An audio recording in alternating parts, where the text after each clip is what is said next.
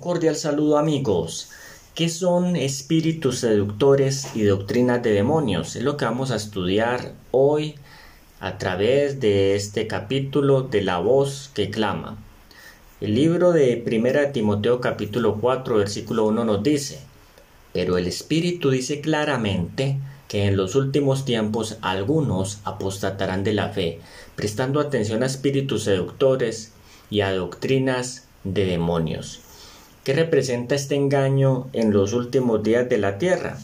La Biblia declara como señal de la segunda venida de Cristo que Él no vendría sin que antes, primero, se manifestara la apostasía, segundo, surgiera el hombre de pecado. Esto usted lo pueden encontrar en el libro de Segunda de Tesalonicenses capítulo 2. Y tercero, la otra señal es que aparecería con señales y prodigios satánicos y con espíritu de error para los que aman el engaño. Es decir, la aparición del espiritismo va a impulsar la agenda final de Satanás a través del hombre de pecado. ¿Qué son espíritus seductores?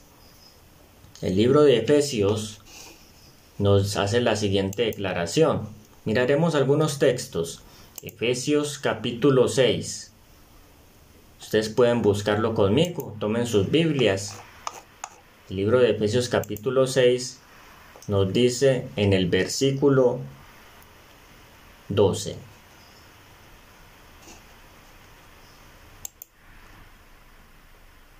Efesios 6:12. Revestidos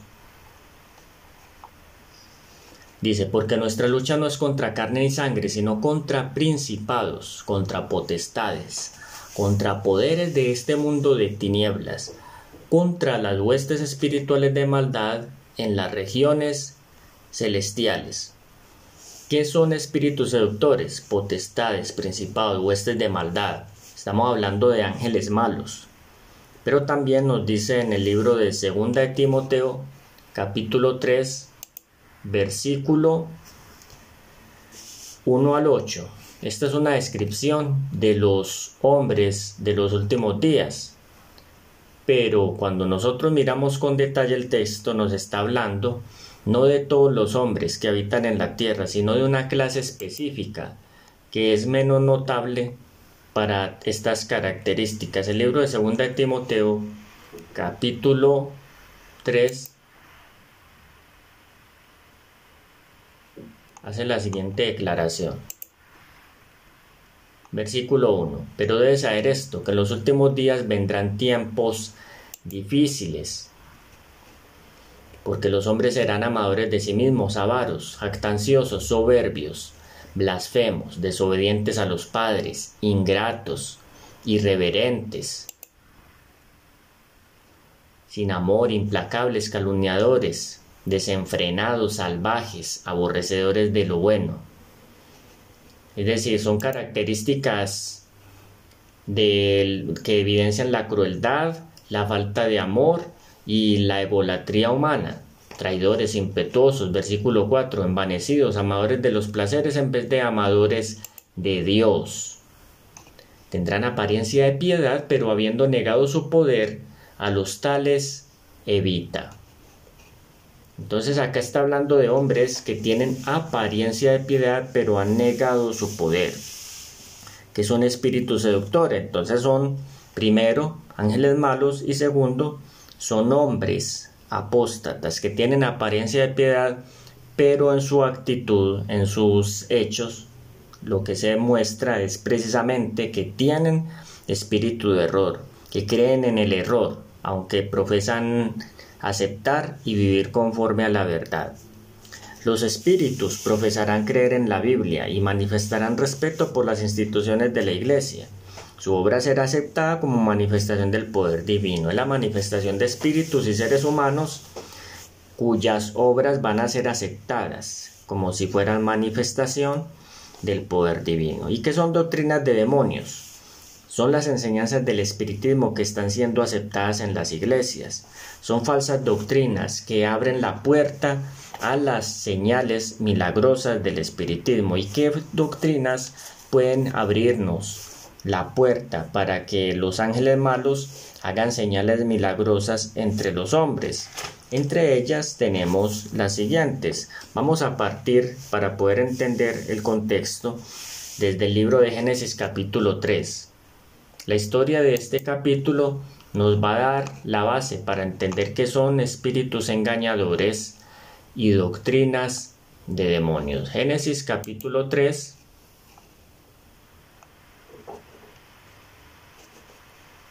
Vamos a leer las declaraciones desde el versículo 1.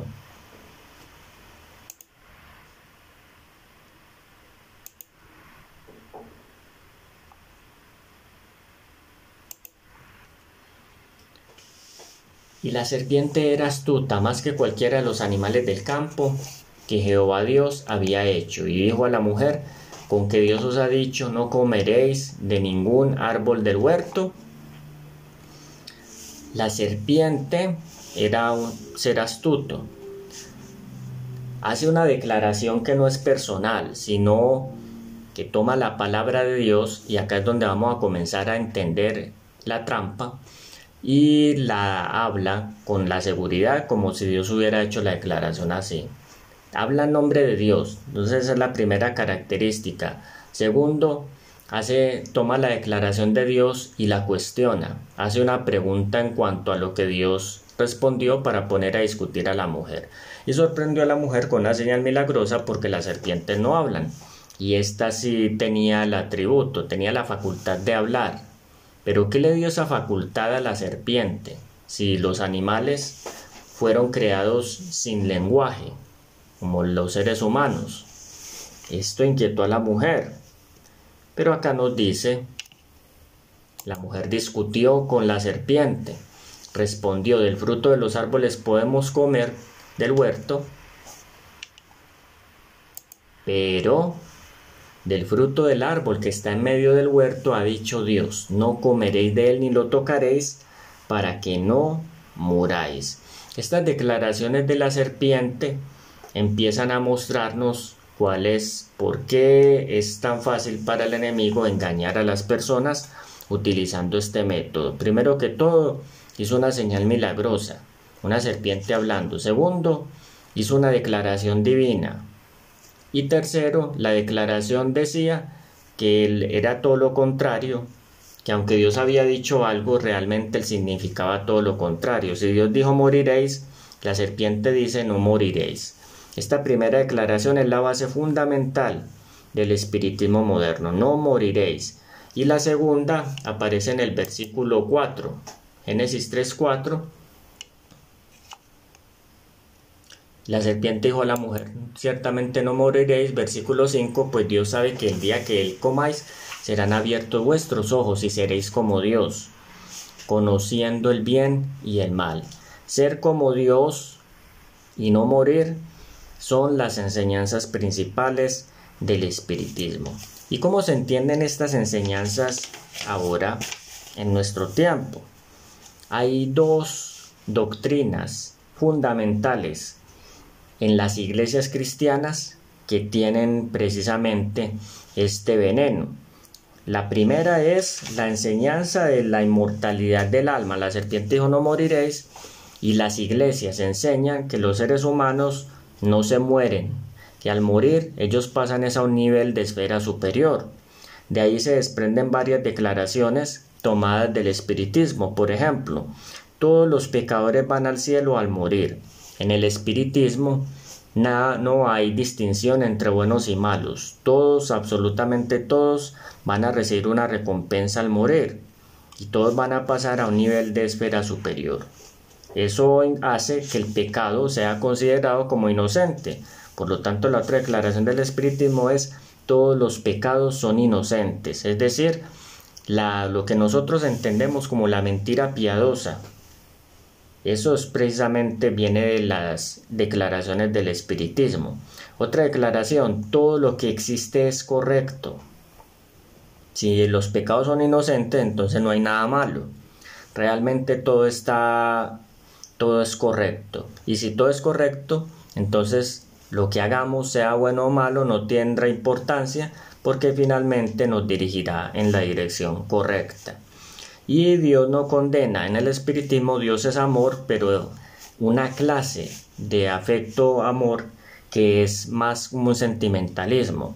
Ese amor es el que aparece plasmado en los medios, como por ejemplo las películas, en las novelas, donde vemos que los seres humanos tienen una especie de amor que es más sentimental. Es el resultado del romanticismo y no de la decisión voluntaria de amar y de servir y de dar la vida por los demás como lo enseña la Biblia. También lo que dice el espiritismo es nada importa lo que hagáis, vivir como os plazca y el cielo es vuestro hogar. Esas declaraciones modernas donde nosotros vemos o se dice, por ejemplo, que la vida es corta y hay que vivirla al máximo, que necesitamos eh, aprender a salir adelante, que todos los hombres estamos destinados al éxito, pero para ser exitosos hay que tener ciertas cualidades y el éxito lo centra en el dinero, en los placeres, en la adquisición de bienes, en todas estas cosas. Esto viene precisamente del espiritismo. No es que sea malo eh, querer eh, mejorar una condición social, económica o personal. El problema es cuando nosotros buscamos eso dependiendo de nuestra propia inteligencia porque la Biblia declara que el corazón del hombre es engañoso y somos seres falibles, realmente con un conocimiento muy limitado, pero sin embargo tenemos la arrogancia de pensar que somos demasiado inteligentes como para equivocarnos en nuestras elecciones y no consultamos con Dios. Entonces estas enseñanzas dividen el alma, la separan de Dios y no permiten que Él entienda cuál es su verdadera condición lo cual coloca una venda sobre nuestros ojos. Esas son las declaraciones. El deseo, dice el espiritismo, es la ley suprema. La licencia es libertad. El hombre es responsable solamente ante sí mismo. Y a través de las enseñanzas de las sociedades científicas, por ejemplo, se nos plama la idea de que al venir, al tener un origen, no de la creación, sino precisamente del azar o de la evolución, entonces todas las pasiones que nos gobiernan son sencillamente el resultado natural, como si son los instintos naturales que deben ser eh, cumplidos o satisfechos como si fuéramos primates. Todas estas enseñanzas también vienen del espiritismo. Como conclusión entonces entendemos que el espiritismo enseña que seremos como Dios y no moriremos. Si no morimos, entonces pasamos a otra vida y entonces viene la creencia que después de la muerte vamos al cielo, a un nivel de espera superior, independiente de si seamos buenos o malos. Y al ser como Dios es que subimos a ese estado superior y mientras vivimos en esta tierra somos Dios y como Dios tenemos nuestra propia ley y nos mandamos, nos dirigimos a nosotros mismos. Conforme estas enseñanzas vayan siendo aceptadas en las iglesias las enseñanzas del espiritismo irán desapareciendo las vallas impuestas al corazón carnal y la religión se convertirá en un manto para cubrir las más bajas iniquidades. La creencia en las manifestaciones espiritistas abre el campo a los espíritus seductores y a las doctrinas de demonios y de este modo se dejarán sentir en las, en las iglesias las influencias de los ángeles malos. Por eso las iglesias hoy en día hacen tantas señales y ellas consideran que estos son signos precisamente de su veracidad y que realmente indican que son la iglesia verdadera, cuando realmente es una puerta abierta para las manifestaciones del espiritismo. Los miembros de las iglesias aman lo que el mundo ama y están listos para unirse con ellos. Satanás tiene resuelto unirlos en un solo cuerpo y de este modo robustecer su causa, atrayéndolos a todos a las filas del espiritismo. Los papistas, la iglesia romana, se jacta de sus milagros como signo cierto de que su iglesia es la verdadera. Los protestantes que han arrojado de sí el escudo de la verdad serán igualmente seducidos porque también ellos consideran que estas manifestaciones sobrenaturales, hablar en lenguas, sanidades y todas estas cosas, son signo de que son la iglesia verdadera. Los papistas, los protestantes y los mundanos aceptarán igualmente la forma de la piedad sin el poder de ella, cumpliendo así lo que dice en 1 Timoteo capítulo 3 y verán en esta unión un gran movimiento para la conversión del mundo y el comienzo del milenio tan largamente esperado. Todos encerrados en las filas del espiritismo, finalmente cumplirán el plan de Satanás para poder unirse en su última lucha contra el gobierno de Dios y contra su ley. Entonces vendrá precisamente lo que la palabra de Dios declara, la persecución contra los que guardan los mandamientos de Dios y tienen la fe de Jesús. ¿Y tú de qué parte estás? ¿Qué tipo de enseñanza recibes en tu iglesia? Y cuando prendes el televisor, y cuando lees un libro, y cuando interactúas con la gente, y cuando entras a la universidad, revisa qué tipo de enseñanza estás recibiendo, porque quizá te esté preparando precisamente para que se abra la puerta a las manifestaciones milagrosas del espiritismo que han de juntar a todos aquellos que amarán el error más que la verdad. Y por lo tanto dice en el libro de Segunda de Tesalonicenses, capítulo 2, versículo 9 al 11, que estas personas recibirán un espíritu de engaño para ser condenados, porque aman la, el engaño y desprecian la verdad. Que sea una enseñanza para tu vida, reflexiona sobre ello y nos vemos próximamente en otro capítulo aquí por la voz que clama.